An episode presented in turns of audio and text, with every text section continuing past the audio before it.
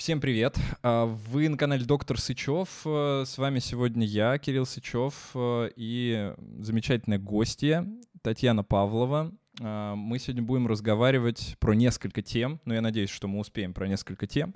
Если э, мы не успеем про несколько тем, то, скорее всего, вы даже об этом и не узнаете, потому что мы это просто вырежем. А, говорить сегодня планируем про суициды, потому что такая тяжелая, сложная тема, но требующая очень много разговоров для того, чтобы общество как-то начало менять э, свое отношение э, к этой проблеме, которая э, является огромной проблемой. И э, если успеем, то поговорим сегодня про кризисы в течение жизни человека, которые происходят, наверное, у каждого и попробуем с этим всем разобраться. А, но перед тем, как начинать, э, я прошу вас обязательно поставить лайк, подписаться на канал, потому что это крайне важно для того, чтобы мы развивались. А, вы сразу можете подписаться внизу под видео на а, соцсети Татьяны для того, чтобы психология в России разрасталась даже не психология в России, а психология на русском языке, потому что никто из нас сегодня не находится в России, нас двоих. А, но на русском языке разговаривают много людей, которым часто нужна помощь. А, также мы а, занимаемся написанием книжек, и вы можете тоже по ссылочке посмотреть наши книги, и, возможно, что-то вас заинтересует. У нас есть книги про депрессию, про лекарства психиатрические, есть книга про тревожность и про то, как со всем этим справляться, в том числе справляться с тем, когда вам что-то назначили, а вы не знаете, правильно вам назначили или нет, и можете немножечко проверить своего врача с помощью наших произведений. А, ну и таким образом, естественно, вы помогаете нашему проекту. А еще у нас есть э, проект с психологами. Вы э, можете, если разыскиваете сейчас психологов, записаться к любому из них онлайн. У нас э, наш проект называется «Неформатная клиника». Есть врачи-психотерапевты, есть психологи. А, как я сказал, не все принимают онлайн, и там по ссылочке тоже вы можете к ним записаться. Ну и главное, чтобы вы помнили, что когда вы что-то у нас покупаете, вы помогаете нашему проекту развиваться, потому что я, как э, оголтелый фанатик, буквально-таки каждую копеечку вкладываю э, в свое детище, а именно в этот большой наш проект. Ну все, приступаем. Банки Привет, Тань. Привет. Э, ты сейчас э, в Армении, да, находишься? Да, в Ереване. Как тебе Ереван? Прекрасно. Мне уже мои друзья э, добрые сообщили, что здесь есть мост самоубийц. Я выкладывала фотографии, тут очень красивое ущелье проходит через весь город, и такие прямо мосты над ущельем. И мне пишут, а, ты знаешь, вообще-то это мост самоубийц. Я говорю, спасибо, буду знать. Интересно. Как так получилось, что ты начала работать э, по теме суицида? Потому что это какая-то настолько табуированная тема. Мне кажется, даже секс-просвет в России не настолько табуирован, как э, тема с суицидами. Вот как так получилось, э, как тебя туда занесло? А, ну, я когда закончила вуз, то искала, куда мне пойти работать, и тогда выбора было не так много, можно было пойти работать школьным психологом, а, но мне повезло устроиться в Центр экстренной психологической помощи, не МЧС, а МКППУ. Он при департаменте образования а, работал тогда. И изначально мне хотелось работать с травмой, ну, другой такой не очень э, веселой темой. И изначально центр вообще занимался тем, что выезжал на разные э, чрезвычайные ситуации и оказывал там помощь несовершеннолетним. Ну, то есть э, учащимся школ, их родителям и все такое. А потом центр перепрофилировался просто и явно обнаружил себя занимающийся темой профилактики подростковых э, суицидов.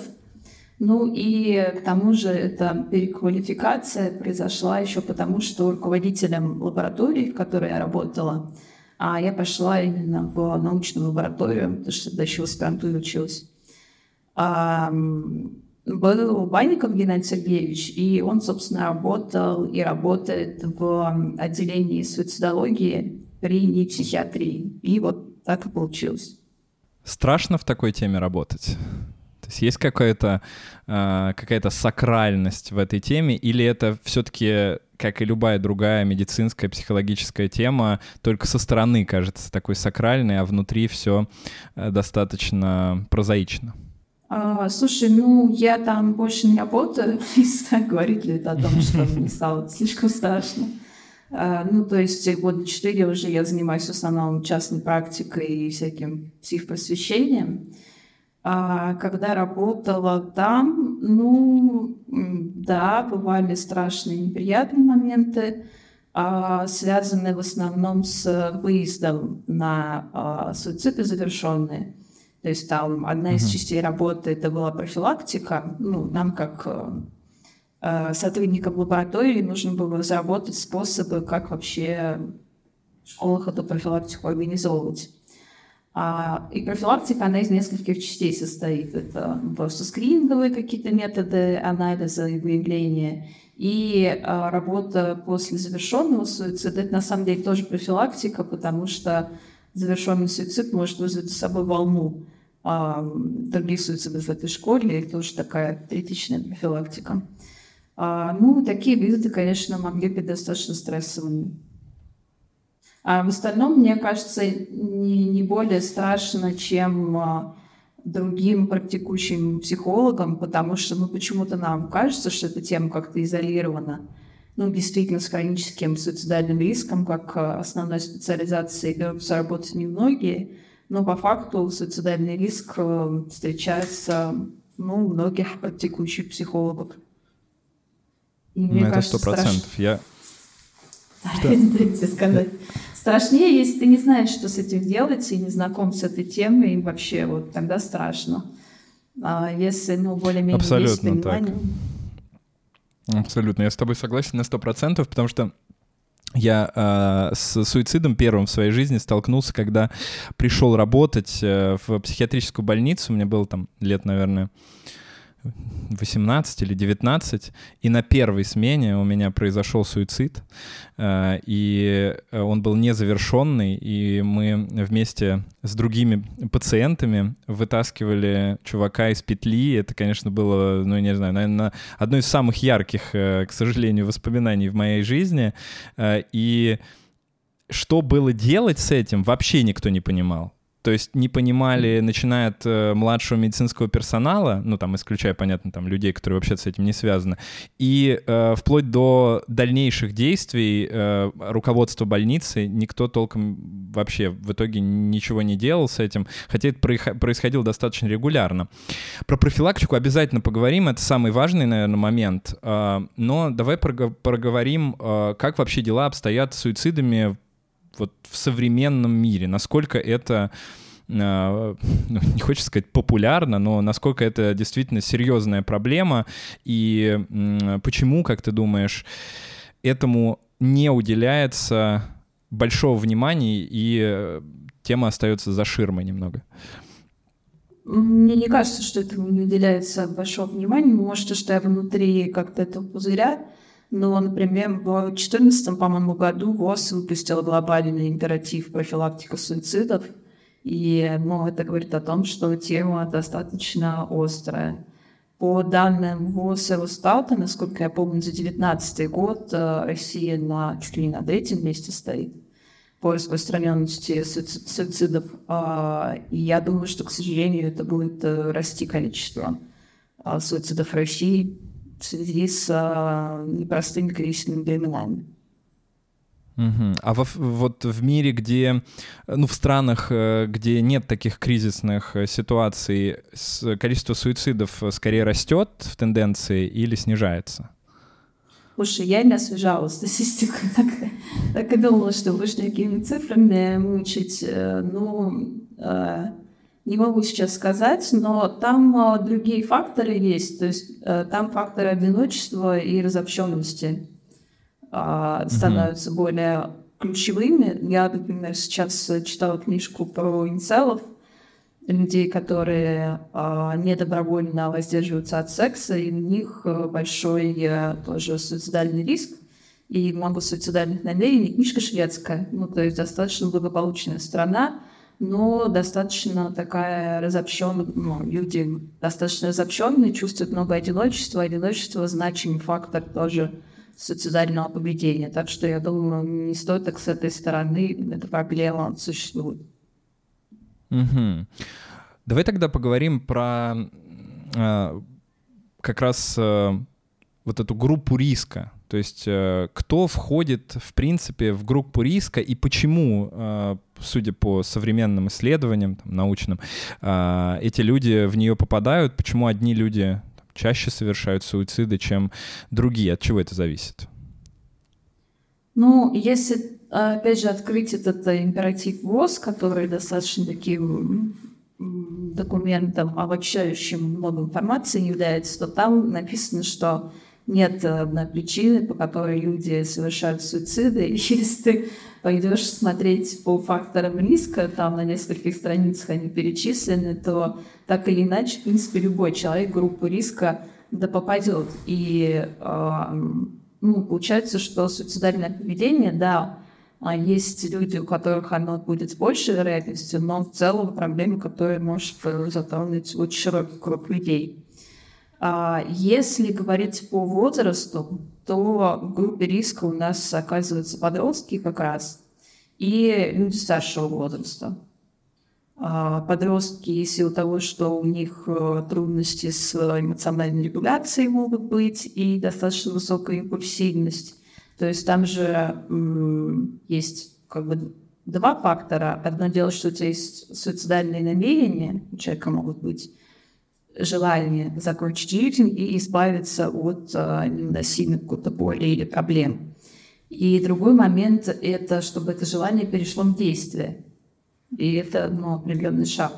И ну, то есть у человека может, может быть достаточно сильные мысли выраженные суицидальные, но в действие они не перейдут. А чтобы они перешли, нужна импульсивность. И вот это то, то что как раз есть у подростков. А угу. у людей а, более пожилого возраста это такой фактор, как безнадежность.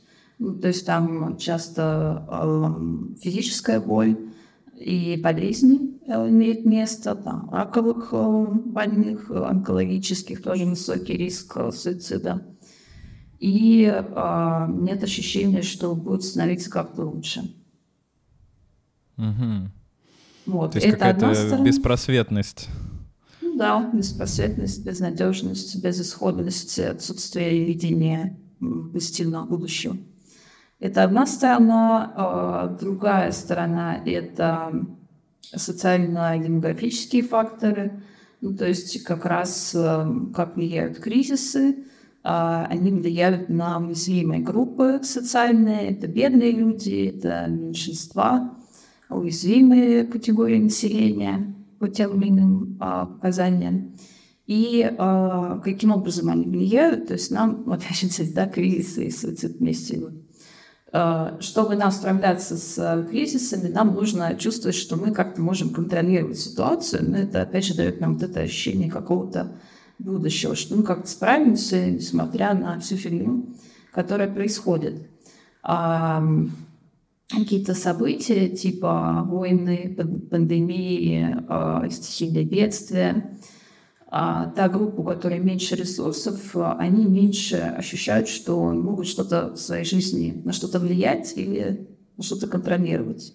Соответственно, выше безнадежность, соответственно, выше суицидальный риск. И э, еще одна группа – это то, что связано с одиночеством и изоляцией. Одной есть э, теория суицидального поведения Томаса Джойнера, она так и называется интерперсональная теория суицидов, и там прям э, три фактора он выделяет. Это э, одиночество и чувство, что мысли, чувство, что я никому не нужен. Курс был, да, про одиночество. Э, тоже профилактикой занимаешься, между прочим. Да, да. А, потом а, чувство времени, ощущение себя как времени для других людей, что другим из меня будет лучше. И это тоже то, куда группа пожилых людей может попадать, потому что они часто ощущают себя временем для своих родственников. Ну, и, и, и как бы ты можешь чувствовать себя как бремя, или ты никому не нужен. И э, третий фактор – это э, толерантность к боли, ну и вообще к каким-то а, какому-то вреду а, для себя. Вероятность боли можно назвать. То есть, чтобы перейти от намерения к действию, нужно быть готовым испытать э, некоторую боль. И а, это создает нам следующую группу риска. И на самом деле самый такой важный прогностический фактор – это предыдущие попытки суицида увеличивают э, кратно риск, что будет следующая попытка. И это в меньшей степени косвенно, но тоже самоповреждающее поведение. Самоповреждающее поведение, оно не, не идет вместе с суицидальным, оно несколько отдельно, но косвенно может риск увеличивать. Вот, угу. вот так. То есть а, получается, что может э, и чаще всего влияет все-таки и личностные особенности человека, и его ну, текущее положение в социуме. Или есть все-таки какие-то ключевые аспекты? Ну, то есть, а, например, да, э, что мы можем сказать про признаки человека, который так или иначе может это сделать? Ну, то есть как определить, что человек, э, ну, плюс-минус на это способен хотя бы, и что все к этому идет? Потому что многие у меня, например, спрашивают, а, вот у меня ребенок, вот у меня подросток там, или какой-то молодой человек, и вот он себя порезал, а как понять, вот не закончится ли это суицидом? Или он э, просто от нас отдалился, а как вот понять нас, что его тревожит, и не может ли это закончиться суицидом? А, очень много у людей вопросов таких. А, давай попробуем вот как-то разделить это в плане социума, влияния социума и э, каких-то личностных особенностей человека? Ну, с точки зрения подростков, здесь э, что могут делать родители, это наблюдать за тем, что говорит и делает подросток. И, ну, понимаешь, как бы есть факторы уязвимости предрасполагающие, их много. А есть момент суицидального кризиса, когда именно человек решается а, причинить себе вред или сделать попытку. И ну, уязвимость, она может всю жизнь быть. Здесь важно а, не упустить момент кризиса. А, кризис – это когда ну, чаще всего, особенно подростки, так или иначе говорят о своих намерениях, а, ну, то есть, что как-то мне там совсем фигово последнее время, или ну ладно, типа, там, это домашка, может, это потом не важно уже будет. И, и часто, кстати, дети и подростки ну, чуть ли не напрямую говорят родителям, но у родителей включается защитная реакция отрицания. Ну, то есть mm-hmm. это настолько, во-первых, непонятно, что с этим делать, во-вторых, страшно, что ты думаешь, ну ладно, это подростковый возраст, или там, ну, или просто как бы даже внимание туда не фокусируется. Вот, поэтому, да, уязвимости может быть много, но именно моменты изменения поведения, как будто человек готовится к чему-то, может там завершать какие-то дела, расставить вещи – или намеками говорить, что хочется уснуться, проснуться, что там будущего такого не будет. Вот такие вещи могут быть сигналами. Всегда ли суицид э, — это, ну, что-то, скажем, ненормальное? То есть, э, я сейчас попробую объяснить. Но я думаю, ты понимаешь, о чем я. Но есть люди, которые вообще спокойно относятся к смерти. И у меня было несколько таких э, пациентов, э, которые говорили примерно следующее. Да я понимаю, что я все равно это сделаю, мне это не пугает, мне это даже не особо волнует, мне просто ну, нечем заниматься вот здесь вот э, при жизни. Я не чувствую себя больным, мне не то чтобы прям ужасно, плохо или что-то, но я просто вижу в этом какое-то решение. Не хочу я вот больше жить. Что это такое? Это какая-то патология, это какой-то экзистенциальный кризис, или это тоже вариант нормы проявления человека, как ты думаешь? Ну, вообще вариантов нормы проявления человека довольно много, и насилие в отношении себя, и насилие в отношении других людей не всегда является симптомом психических заболеваний. И в этом плане насилие, ну, мне очень хочется это признавать, но люди без э, психических заболеваний убивают других людей в больших количествах. И чаще фактором риска насилия является не столько психическое заболевание, например, вот э, процент э, насильств, э, насильственных преступлений 4% совершают люди с психическими заболеваниями, расстройствами. Все остальное это, извините, здоровые люди. И вот где здесь норма, и где здесь не норма.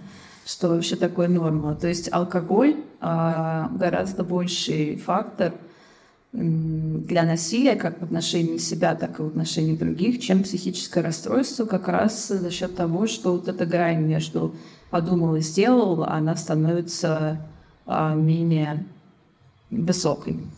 А, ну а что касается самоубийств, то чаще все-таки это люди, у которых есть то или иное психическое расстройство, чаще депрессия, биполярное расстройство тоже высокий риск по суицидальному поведению, пограничное личностное расстройство. То, что ты спрашивал, ну, всегда ли это является нормой или не нормой, вот, ну, это сложный вопрос, потому что это еще с культурой может быть связано. А мне кажется, в нашей культуре э, так говорить, что мне просто нечем заняться, поэтому я хочу покончить с собой, ну, это не очень вариант нормы. Как бы норма бывает статистическая, а бывает идеальная норма, то, к чему мы хотим стремиться. И бывает функциональная норма, это то, что вот для человека в его как бы, контексте может являться нормальным. Мне кажется, это не очень вариант нормы, то, что ты описал, но как будто за этим лежит еще другой вопрос. А, и, по-моему, ты его спрашивал, да, у нас было занятие, которое было суицидом, помню, было тоже этот вопрос задал. Uh-huh. И мы ему в лаборатории тоже обсуждали, если имеет ли человек право на самоубийство. Вот об этом в том числе об этом а, я немножко, наверное, шире хотел бы взять а, в плане того, что люди же очень любят, э, ну не то, что любят, но люди очень хотят отговорить людей, которые хотят совершить суицид. Люди очень хотят помочь своим родственникам, своим близким, знакомым, которые э, хотят совершить суицид. И вопрос, наверное, такой широкий, всегда ли это стоит делать? не будет ли это в каком-то случае насилием над самим человеком? Мы, конечно, сейчас, я, я по крайней мере, сейчас рискую блокировкой э, оправдания суицида, но тем не менее это важный такой экзистенциальный, ну, философский вопрос на самом деле. Uh, поэтому mm-hmm. я не думаю, что здесь э, есть какой-то на него легкий, простой ответ, но тем не менее мне бы хотелось, чтобы мы с тобой порассуждали просто на этот счет. Ну, я думаю, что с точки зрения родственников и близких, э, конечно, есть смысл ну, попытаться, попробовать. А чаще всего суицидальное поведение все-таки связано с искажением восприятия, то есть человек видит э, ситуацию ну, в таком как бы тоннеле, а, видит только свой вариант развития событий, и, ну, знаешь, как одна тема тебя захватывает, скажем, на этих выходных – некоторая тема произошла, и, и она довольно сильно захватила, например, мое внимание. Ну, что-то случается, mm-hmm. и ты только об этом и думаешь, ты только новости про это читаешь, или в интернете это ищешь, ждешь, чем же там закончится. А, ну, да, не знаю, когда коронавирус начался, такой безопасненький пример, да, а, mm-hmm. только начался, и вот а, наше внимание сильно фокусируется на этой теме. И мне кажется, вот такую работу внимания, чтобы понять, что происходит у человека в суицидальном кризисе, можно попробовать на себя применить. То есть он сильно фокусируется на этой теме, ему кажется, только это важно, что только это решит его проблему. И с этой точки зрения вмешательство родных, близких и попытки отговорить, ну, они могут помочь. Угу. Почему угу. нет? Но в целом, а, ну и к тому же а, желание покончить с собой, я вот не встречала просто таких а, людей, пациентов, как ты описал.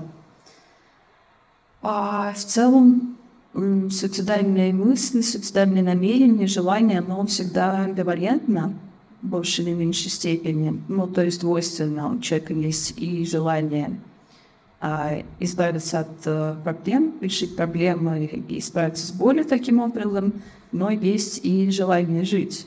И вот как бы на этой амбивалентности он какое-то время балансирует. А можешь поподробнее рассказать про эту двойственность, потому что механизм формирования суицида, мне кажется, вообще никто не понимает, как происходит вот это внезапное изменение личности человека, в котором он э, подразумевает, что суицид — это что-то вполне себе возможное, допустимое, и как это развивается дальше с точки зрения вот этих психологических процессов? А, ну, действительно, разные теории есть, и к единому мнению пока специалисты не пришли, поэтому здесь вопрос, с какой э, теорией описывать. А, ну, вот одна из недавних теорий — это нарративно-кризисная теория суицида. И э, там идея в том, что есть некий суицидальный нарратив. Ну, вообще, в целом, э, суицид — это часть э, жизни, поэтому э, это не что-то, вы знаешь, отдельно. Вот есть как бы мы, мы тут живем, вот есть люди, которые не делают суицидов, а есть где-то там отдельном загоне люди, которые могут это совершить. И э, в принципе у всех людей есть какие-то нарративы про себя и про жизнь. Ну, то, что в когнитивной психологии называют убеждениями, глубинными убеждениями. А в этой версии нарративно кризисной называют нарративом. То, что мы рассказываем про себя, например, там, я в целом ок, я в целом справляюсь, я в целом нормальный, а, а суицидальный нарратив — это рассказ о себе и о мире как жизни в виде тупиковых событий, которые никуда не ведут, как серии неудач, например. И с этой точки зрения одну и ту же историю можно рассказать очень по-разному. И поэтому сложно э, какие-то внешние вот эти факторы риска выявить. Ну, потому что есть, например, человек, который ну, семья, дети, что-то еще, вот вроде все есть, но он про это рассказывает такую историю, что я хотел добиться этого, а мне не получилось так, как я хотел. И я добился, а теперь я одинок. А, да, у меня есть семья, но меня никто не понимает, и им нужны от меня только деньги и какое-то обеспечение. Эту историю можно сказать так, можно сказать по-другому, что я крутой, успешный чувак, я совсем справляюсь, у меня есть любимая жена, любимые дети. Ну и, собственно, депрессия, например, это то, что искажает этот, этот нарратив таким образом в не такую сильно эм, темную, искаженную сторону. Ты спрашивал, как развивается и как это случается. Вот. Эм, мы в какой-то момент оказываемся в такой истории.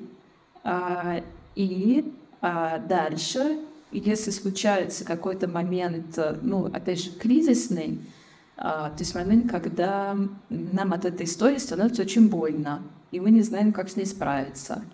И при этом еще мы, скажем, видели, что есть такой способ решить проблему, как закончить жизнь самоубийством. Тот фактор риска, о котором мы не говорили пока, а почему суицид в семейной истории тоже значимым фактором риска являются и суицид в окружении, или а, самоубийство кумира для подростков, потому что это работает как социальное научение. Ну, то есть мы учимся, зачастую просто наблюдая за другими, и здесь мы видели такой пример в своем окружении, и в момент вот этого кризиса это может стать как бы таким вполне хорошим решением, ну, изнутри казаться. Вот, и дальше, если есть э, вот это уже э, готовность э, совершить суицид, как ну, понимание способа, то э, мы можем получить завершенную попытку суицида. То есть как это развивается? Э, суицидальное поведение, оно действительно, оно как бы не сваливается на голову, а у него есть определенное развитие. И это от э, этапа антивитальных переживаний, то есть переживания, когда ну, что-то целое устраивает, как бы жить не очень хочется, хочется лечь и заснуть или проснуться. Потом суицидальные мысли более оформленные о том, что, а, ну, вообще-то можно это сделать таким образом, что действительно перестать жить и не будет так больно. А дальше к суицидальным намерениям. Это вопрос о том, что я а, могла бы так сделать. Дальше конкретный план, а когда человек уже ищет способы а, и обдумывает, какие способы могут быть более приемлемы и доступны для него. Здесь еще вопрос недоступных способов. А, то, что что влияет на то, случится ли попытка суицидальная или нет, в том числе, это насколько есть вообще, насколько это просто сделать. А, поэтому, скажем, в Америке, например, а, больше, наиболее популярный способ — это огнестрельное оружие. В Китае, сельской местности, это пестициды — в России а, это повешение или прыжок с высоты в больших городах. И поэтому они... Повешение? Да, То есть до сих пор кто-то это вот все... Э, господи, это, э, я, честно говоря, не думал, э, вот это прям для меня какая-то новость абсолютная. Это же супер неудобный способ Слушай, какой-то, максимально я не хочу... Нет, э, сложный. Ты не прав. Я не хочу сейчас подробности рассказывать.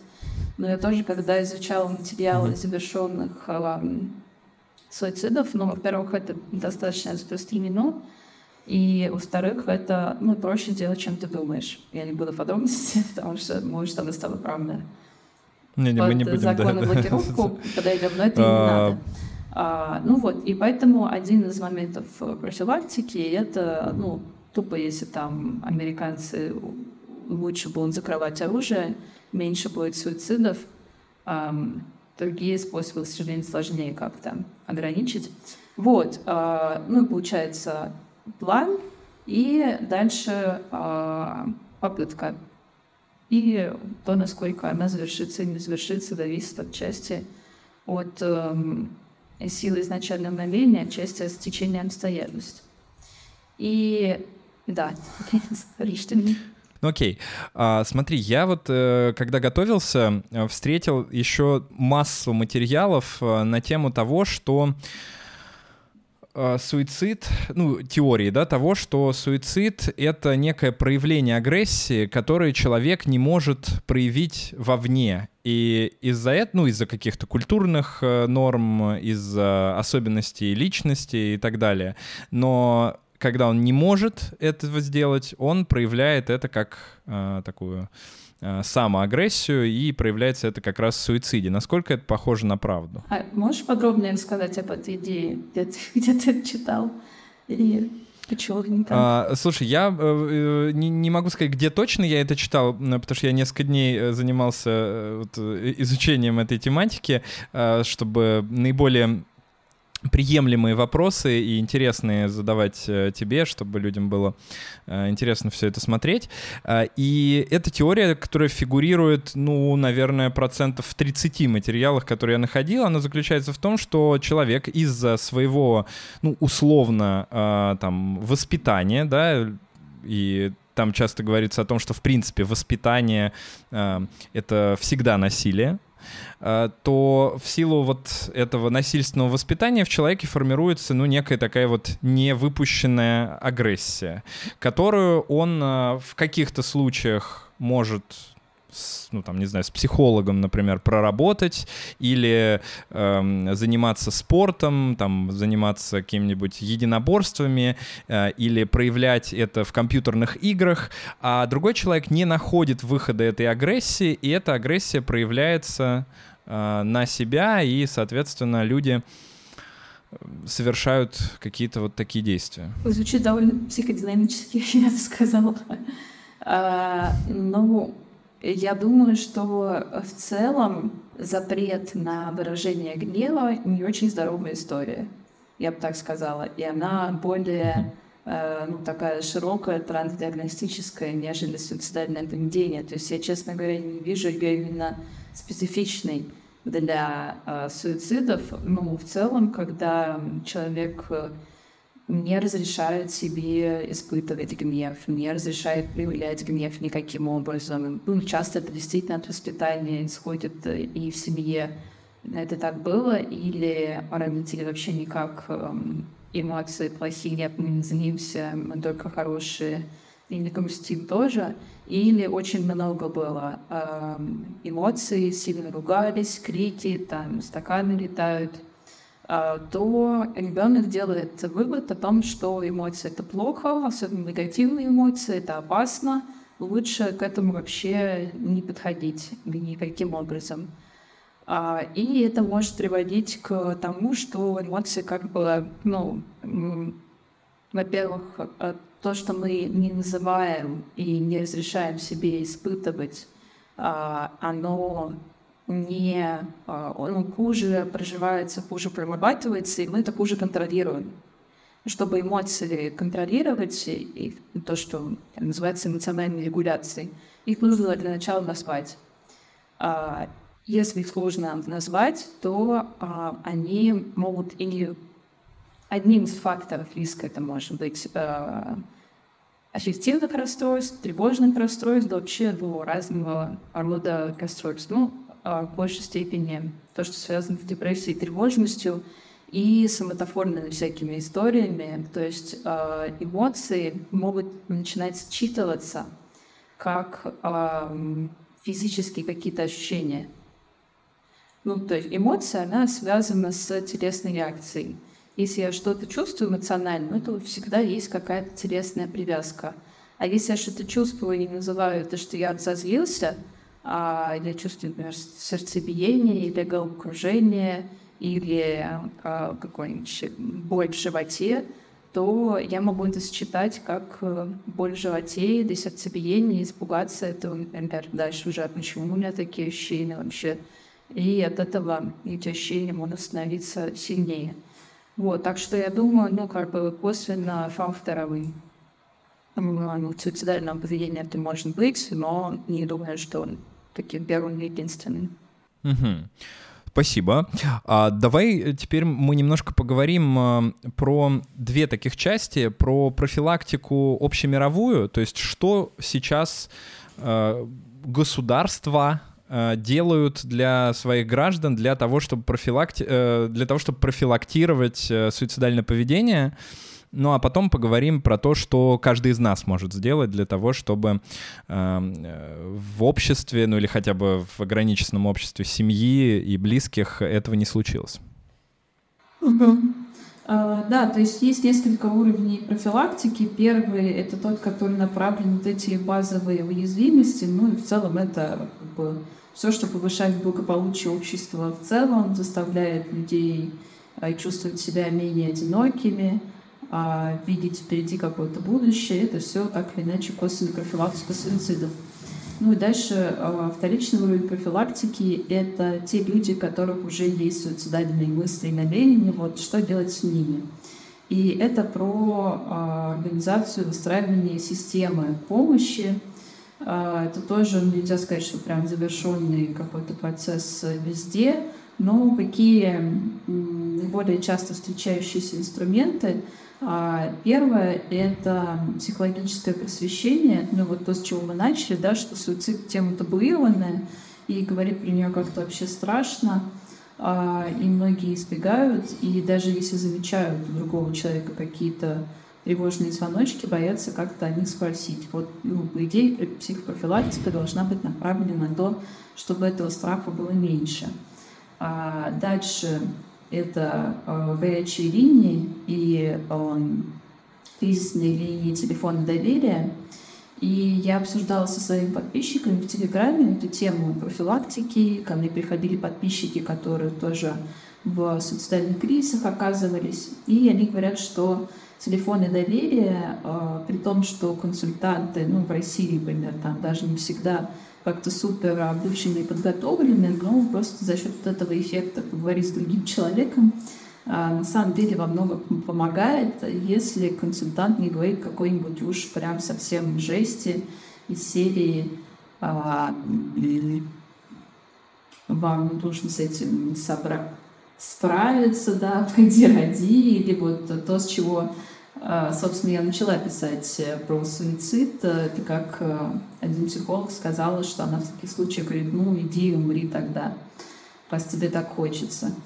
А, вот. Если консультант чуть прям такого не сморозит, то, скорее всего, разговор может на самом деле выступить профилактикой.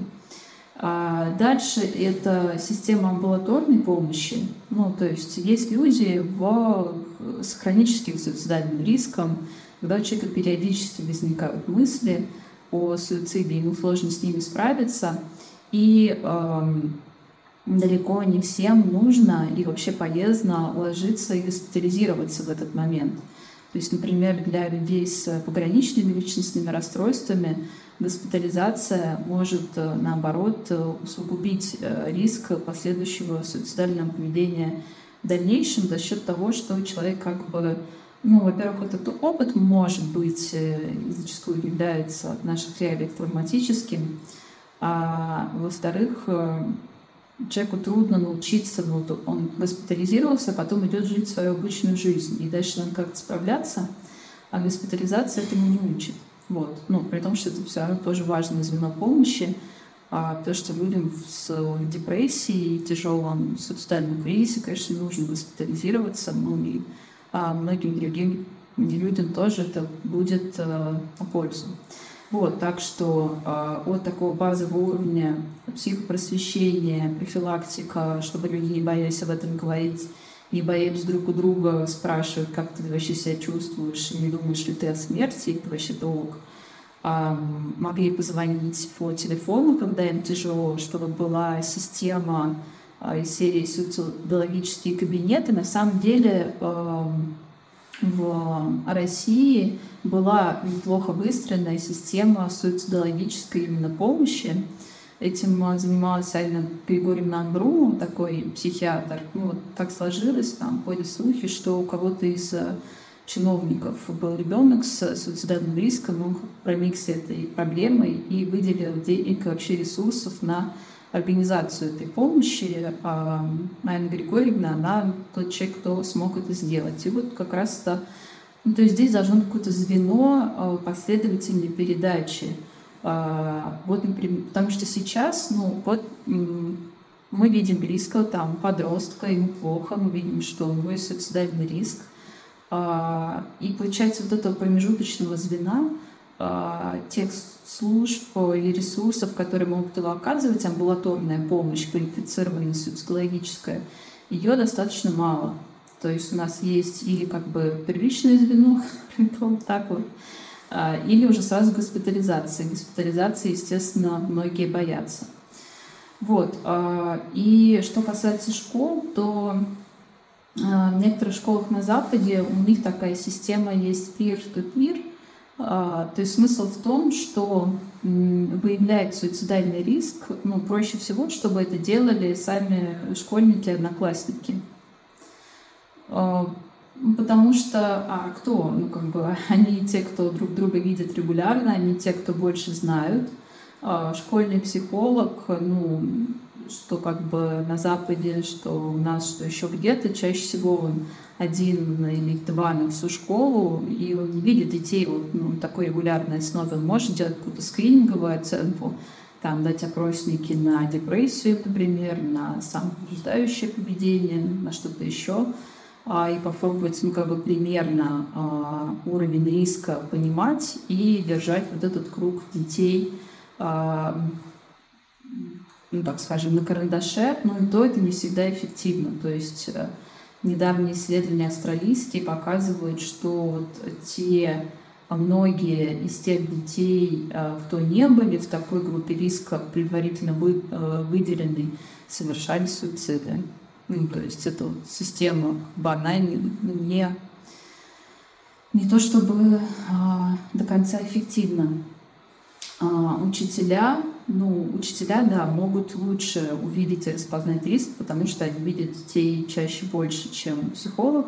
Но, скорее всего, а, школьник доверится своему однокласснику, и поэтому это вот как, знаешь, разговор о важном из серии о том, что важно знать э, красные флаги э, суицида, э, важно задать ряд вопросов своему э, другу, когда ты заметил ему эти признаки, и важно знать, куда потом сказать ему или помочь ему обратиться. Ну и тогда получается какая-то вот такая логическая история. Могу сказать, что это за вопросы. Да, вот как раз э, давай вот эти две части обсудим, потому что это, по сути, наверное, самое важное. Это что спросить э, и как действовать дальше, если увидишь, что есть эти красные флаги. Ну и это, наверное, относится также и к э, взаимодействию взрослого с ребенком, например, в семье. Я думаю, что таких зрителей у нас будет достаточно много. Давай э, попробуем им обо всем этом рассказать. А, что спросить? Есть такая колумбийская шкала оценки суицидального риска. Она есть и переведенная на русский. Тоже мы с подписчиками ее обсуждали, ее применение. А, она выстроена как раз на основании понимания вот этих вот этапов развития суицидального поведения. То есть, грубо говоря, что нам нужно понять? А, есть ли у человека мысли о том, что жизнь как-то не стоит того, чтобы жить? А, и форма этого вопроса может быть разной. Ну, например, там, я вижу, что тебе грустно, я вижу, что тебе тяжело, скажи, пожалуйста, приходи, и тебе голову мысли о том, что лучше бы это все закончилось. А дальше, например, человек говорит «да», а тогда можно спросить непосредственно про мысли о смерти. А бывало ли так, что ты думал или думала, чтобы причинить себе вред или покончить с собой? Этого вопроса часто очень боятся и, э, как бы, и взрослые, и родители детей, и психологи, и учителя. И есть такой миф очень распространенный о том, что если задать этот вопрос в лоб и напрямую, то ты можешь каким-то образом поселить эту мысль в голову человека и э, увеличить таким образом риск. Но то, что говорят исследования, и то, что говорят люди, с которыми ну, просто я общалась, мои подписчики говорят, лучше бы меня спросили вот так, гораздо я была бы рада вообще, чем мне говорят, да забей, там, возьми себя в руки, э, или просто игнорируют какие-то мои сигналы. Вот, э, такой вопрос. Дальше э, по логике мы спрашиваем про планы. А думала ли ты конкретно о том, как бы ты могла или хотела это сделать? Следующий вопрос — намерение. Это готовишься ли ты уже каким-то образом к этому, например, там, это может быть сбор э, таблеток, э, подготовка какого-то инвентаря, если это повешение, выбор мест, если человек думает о прыжке высоты, подготовка оружия, то есть были ли какие-то подготовительные действия. А, и если да, то собираешься ли ты сделать это в ближайшее время. А, и еще один вопрос есть, который задается в любом случае, если были ответы «да» на первые два вопроса. Это было ли у тебя такое, что ты уже пытался когда-нибудь покончить с собой ранее? Этот вопрос на предыдущей попытке, потому что это ну, самый такой весомый фактор. Вот. И таким образом у нас получается примерно три условные группы выделяется. А, по степени риска. Это если человек говорит, что да, а, у меня есть мысли о том, что жизнь как-то ну, не очень, и сложно с ней справляться, и да, у меня бывают а, мысли о смерти, но нет, я не планирую, не намереваюсь, не думаю, и никогда ничего такого не пробовал, то, ну, скорее всего, наши действия — это сказать, окей, если тебе будет становиться тяжелее, скажи мне об этом, я там всегда готова тебя выслушать, и мы всегда сможем найти помощь, если она тебе будет нужна. А следующий — это если человек говорит, что да, у меня ну, есть уже какие-то намерения, какие-то представления конкретные, но нет, я не собираюсь это делать в ближайшее время — тогда это случай, когда нам нужно ну, желательно как можно скорее идти на амбулаторный прием к врачу-психиатру желательно. Лучше, ну, если человек согласен, то я всегда бы рекомендовала начинать с врачей-психиатров, и не стоит их бояться, документ-врачи, если а, они видят а, необходимости а, каких-то серьезных интервенций, то они так и скажут. Обычно они будут перестраховываться. Вот, поэтому психиатр может сказать, там, все ок, я высокого риска кризиса не вижу, но вот идите с психологом поработайте. И тогда уже психологу тоже будет э, спокойнее с человеком с суицидальным риском работать.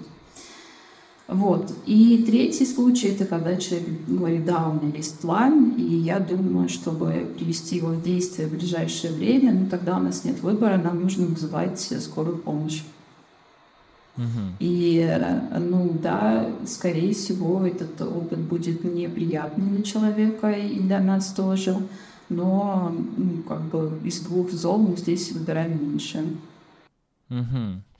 Я вот, кстати, хотел задать э, здесь тоже вопрос, потому что меня он очень сильно волнует, э, как э, человек, который амбулаторно всегда, наверное, практически принимал пациентов не работал в стационаре, работал в стационаре только медбратом когда. А, и э, я, ну, в принципе, представляю, что из себя тогда давно представ... представляли, э, простите за тавтологию, стационары, и сейчас, ну, во многом они представляют что-то подобное, и именно поэтому люди их и боятся. А, более того, я видел исследование, что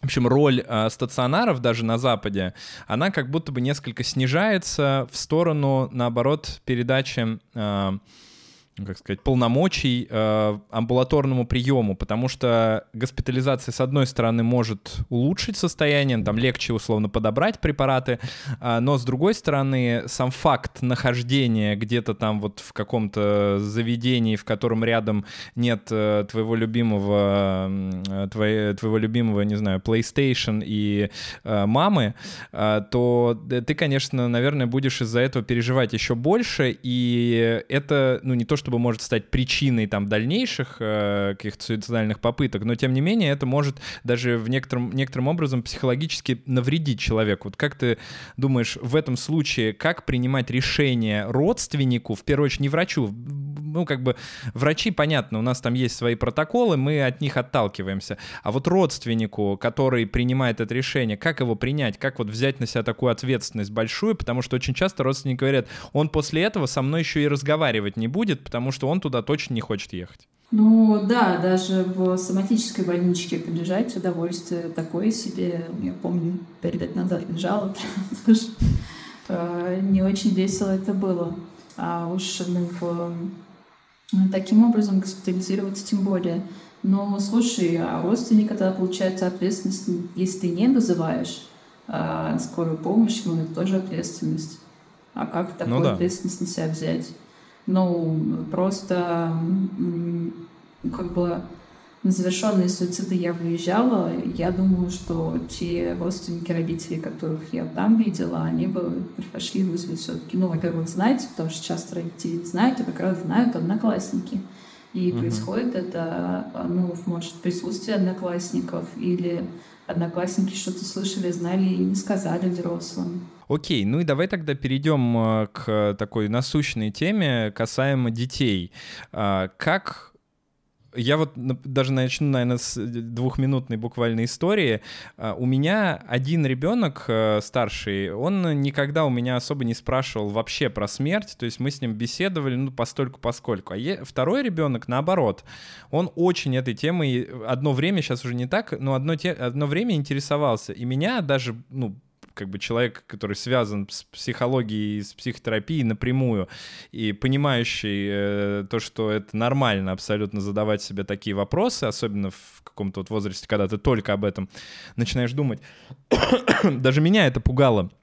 А, я бы очень хотел бы, э, ну, я, естественно, продолжал с ним об этом разговаривать, разъяснять, что вот, вот это так, это так, и, э, ну, мне кажется, что это очень важно.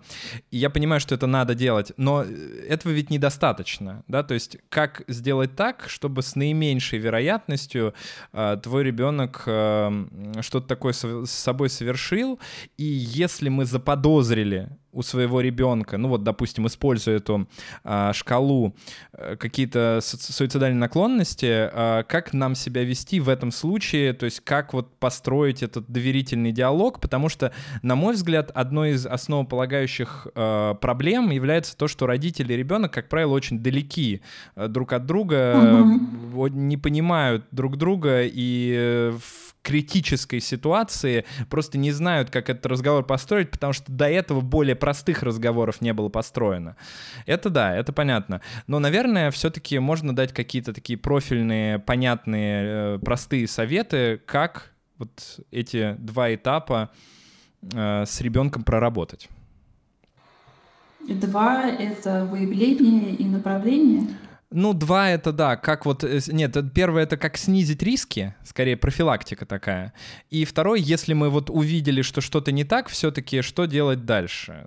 Понятно, что в критических ситуациях, да, там госпитализация, это отправиться к психиатру и так далее. Ну а вот если мы не видим прям уж таких ярких ситуаций, то есть человек еще там ничего с собой ни разу не сделал, и не было никаких э, попыток, и, может быть, он этого даже боится, но, тем не менее, есть такие мысли. То есть вот что делать простому человеку, родителю в этом случае? А, ну, здесь опять же профилактика суицида не будет какой-то отдельной темой идти, что здесь мы живем, а здесь мы суицид э, профилактируем. Uh-huh. А, ну, то есть если нет такой базы контакта с ребенком изначально, то с ним сложно будет о чем-то поговорить, э, ну, о сексе будет сложно поговорить, о смерти будет сложно поговорить. То есть это ну, тоже такой в процессе взросления ребенка сохранение контакта с ним, что помогает им, ну, как бы, как мы надеемся и желаем, не чувствовать себя менее одиноким, а, и что он сможет нам об этом рассказать, о том, что у него есть какие-то такие мысли. А, это первое. Второе — это не игнорировать а, какие-то признаки, когда мы их видим, потому что дети часто родителям косвенно так или иначе эти сигналы подают, и они просто игнорируются. А вопросы могут быть формулировки из серии «Я заметила, что тебе в последнее время как-то грустно. А, скажи, как ты себя чувствуешь?» Или там ребенок говорит, подросток, что ну, там, получился в этом двойку, ну, в принципе, это уже не так важно. А скажи, пожалуйста, что именно ты имеешь в виду. А дальше он там говорит, да, и не тебе ничего рассказывать.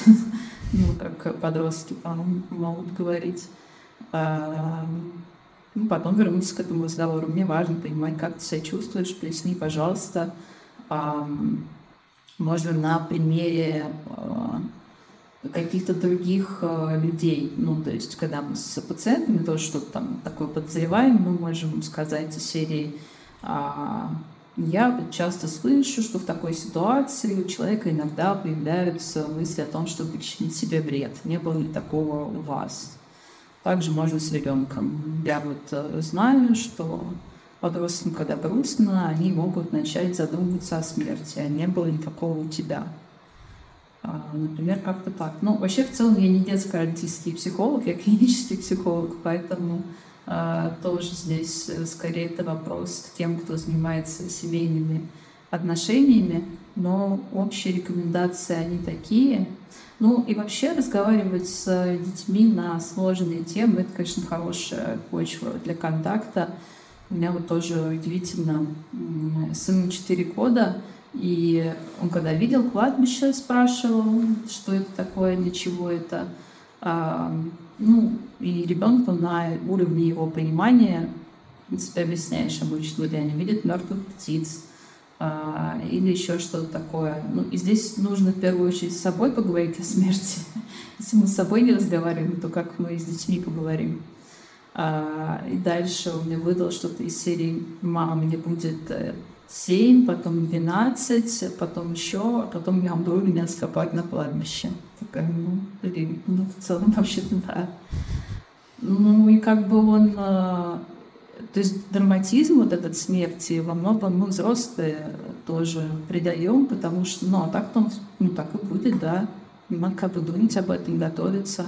А, если видел, может быть, в инфополе в последнее время а, немножко это было, наша коллега Екатерина Сигитова, а, специалист, как вы знаете, болела от рака. А, это болела раком она занималась в последнее время терапией, основанной на ментализации, и написала несколько классных книжек, в том числе про кризисы а, «Идеальный шторм», или книжка про кризисы, книжка про принятие себя.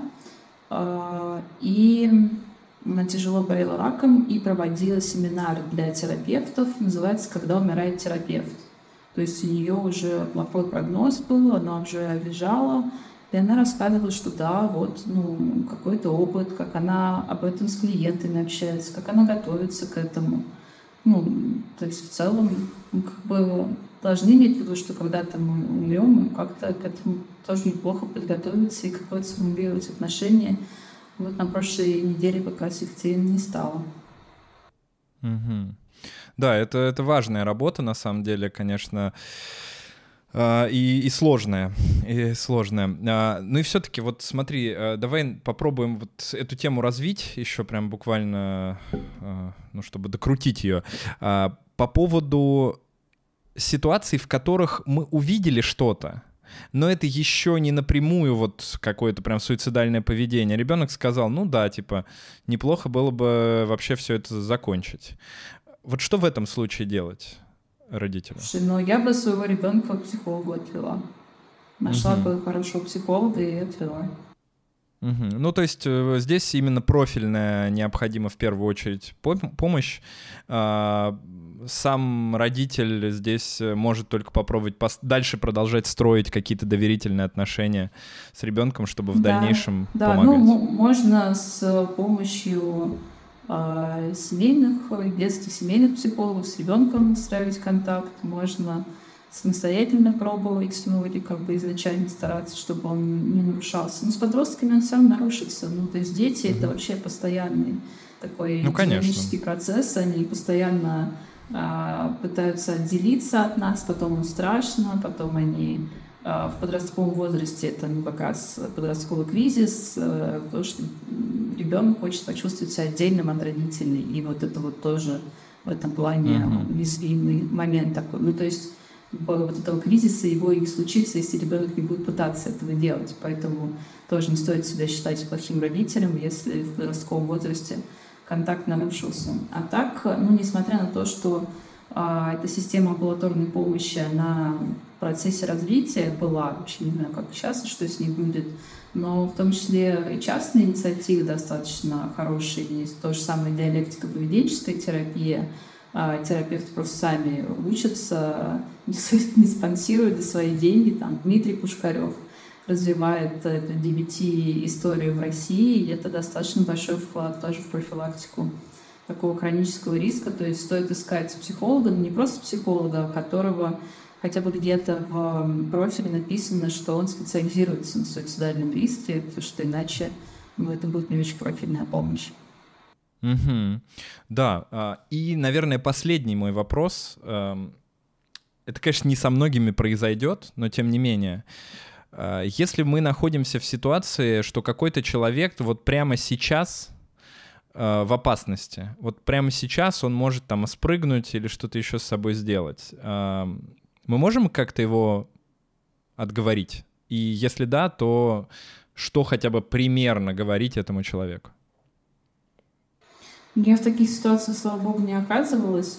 А, в принципе, обратить на это внимание, подойти, а, это уже будет ну, переключение внимания. Человек, если человек переключится на тебя, а, первое, что стоит сделать, это попробовать э, именно как бы легкость совершения действия уменьшить. То есть, если он стоит э, на краю, попросить, чтобы он подошел к тебе, или вместе с ним отойти, там, где-то локоть схватить, я хочу с вами что-то обсудить. А, или если стоит у окна тот же, то есть минимизировать вот этот риск. А дальше, ну, по ситуации каких-то четких протоколов нет, спросить, как он себя чувствует, что он собирается сделать, почему он собирается это делать и сказать, что есть помощь, э, предложить помощь, там, позвонить э, в экстренную службу. Угу. Спасибо тебе большое за этот диалог. Э, мне было очень интересно. Я думаю, что зрители с удовольствием все это посмотрели. Пишите комментарии, подписывайтесь на Татьяну в социальных сетях. У Татьяны есть, кстати, очень классный бот, Бот уже, ну, а. возможно, будет еще, но тот старый уже не работает, да. А, давай так, вот э, если сейчас у тебя есть какие-то интересные инициативы, можешь рассказать, э, и мы все повесим внизу для того, чтобы э, люди получали больше помощи. Ну, пока подписывайтесь на соцсети и следите, инициативы будут. Инициативы будут. Супер. А, вам спасибо всем за просмотр. Подписывайтесь э, на канал, э, ставьте лайки, колокольчики, покупайте наши книги, записывайтесь к нашим психологам и будьте счастливы. А если чувствуете, что вам нужна помощь, то обращайтесь за этой помощью, и вы ее обязательно получите. Так обычно и работает. До новых встреч. С вами был э, доктор Сычев и наши подкасты. И Татьяна. Пока.